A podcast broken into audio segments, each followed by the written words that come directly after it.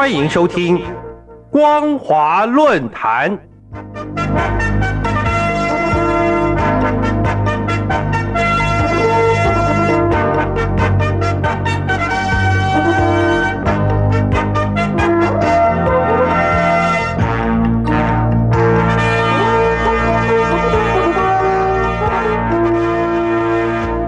听众朋友您好，欢迎收听光华论坛，我是黄轩。今天的论坛主题是中共令人嗤之以鼻的马屁文化。各位听众朋友，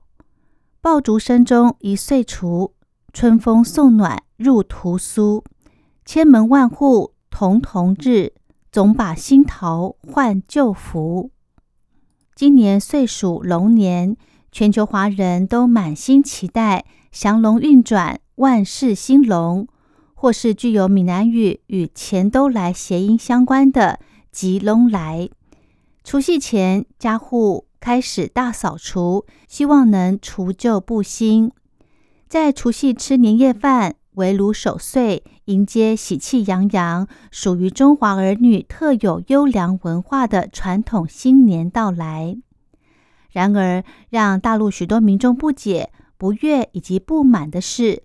中共国务院发布今年农历春节的休假日，虽然比往年多了一天，但中国人最在意的除夕，也就是二月九号，不仅取消放假，必须调整补班日期，更严禁媒体以及网络平台使用“除夕”一词来发表作品和评论，而改以大年三十来发文。不少网友怒轰这样的假期安排没有逻辑，根本无法使异乡游子在除夕夜与家人团聚。这除了让过年的年味走掉之外，并认为中共当局心虚，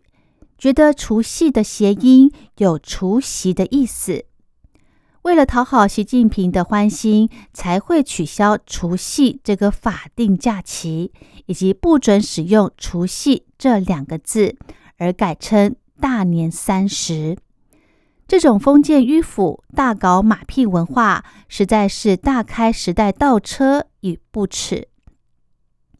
虽然中共官方解释，二零二四农历春节连假是从二月十号大年初一开始。到二月十七号初七结束。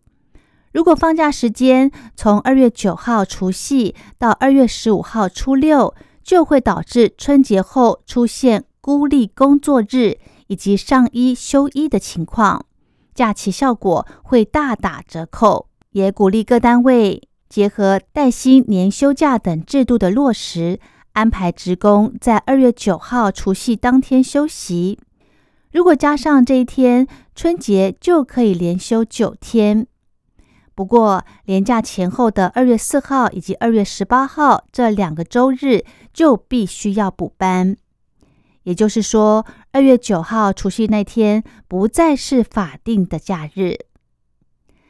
至于中共为什么要求各媒体以及网络平台不能以除夕用词来发表作品以及评论，却只字不提呢？难怪大陆许多网友马上就联想到除夕的谐音就是除夕，所以除夕假才会泡汤，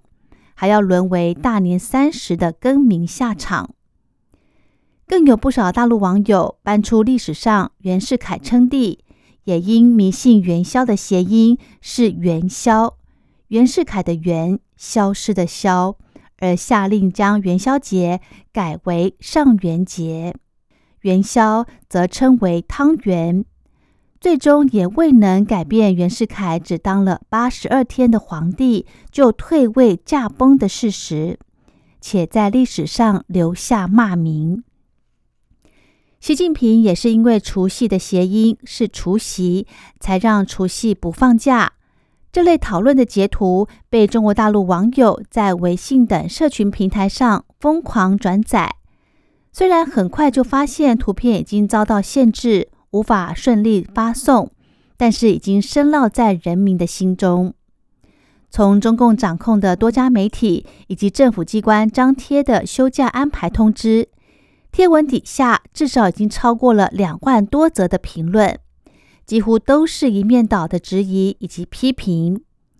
而各家机构也纷纷开启了精选模式和过滤模式，甚至选择关闭评论区块，以粉饰太平。之前由陈梧桐在二零一六年所出版的历史著作《从真往事：明帝国的最后图景》，在二零二三年重新再版，书名更改为《从真勤政的亡国之君》。确实吸引许多大陆民众热烈的讨论，但是出版不到两个月就遭到下架，甚至还被列为禁书。尽管中共宣称下架的理由是印刷的问题，但明眼人都心知肚明，因为这本书的封面宣传是聚焦崇祯皇帝昏招连连，步步错，越是勤政越亡国。言简意赅且一针见血的道出崇祯皇帝在财政、党政、军事、用人等角度的失策，导致亡国，让许多大陆民众不禁联想到当前的中国大陆政局，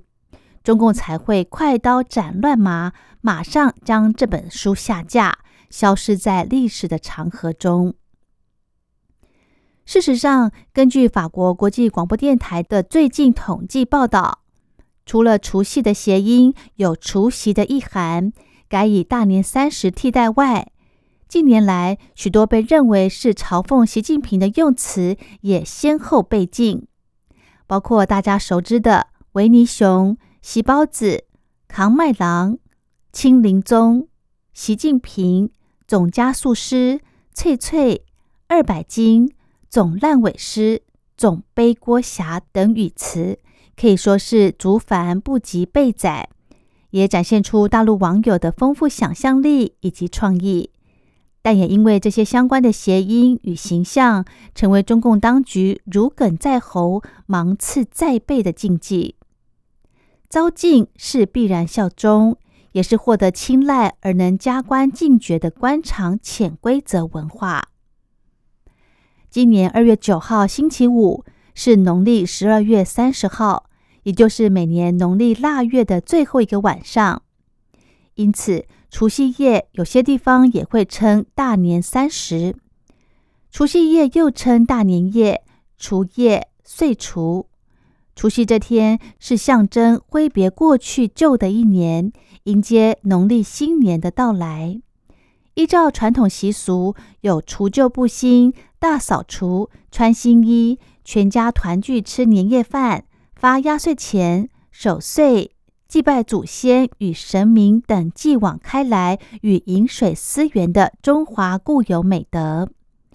如果不放假，整个春节年假就显得不完整，更是不对劲。总的来说，除夕不放假，若是因为除夕谐音而取消。而改用大年三十替代，再在凸显中共善体上意、不顾民意的马屁文化，只会让大陆民众更加厌恶而嗤之以鼻。